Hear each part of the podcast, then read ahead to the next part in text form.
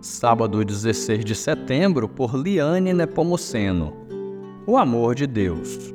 E vai para casa. Ao chegar, reúne seus amigos e vizinhos e diz: Alegrem-se comigo, pois encontrei minha ovelha perdida. Lucas 15, verso 6.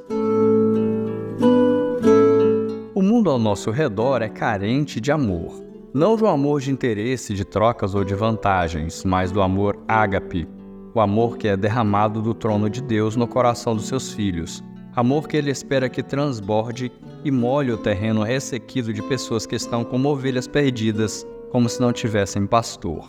Precisamos acender a chama desse amor em nossos corações e queimar de compaixão pelos que vagueiam nesse mundo pobres, nus e sem esperança da vida eterna.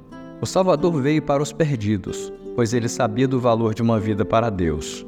Precisamos ir em busca deles, independentemente de qualquer coisa. Quem está perdido precisa de alguém para orientá-lo, pois está com uma venda nos olhos. É necessário para isso perseverança. Não podemos desistir. Deus não desiste. Ele enviou o Espírito Santo para nos ajudar no processo e convencer o homem do pecado, da justiça e do juízo. Quando o encontro do perdido com o Pai acontecer, será um momento de celebrar o amor ágape, de fazer festa, tempo de se reunir e se alegrar na presença de Deus. Essa deve ser a nossa maior alegria, o amor ilimitado de Deus que recebe com festa quem estava perdido.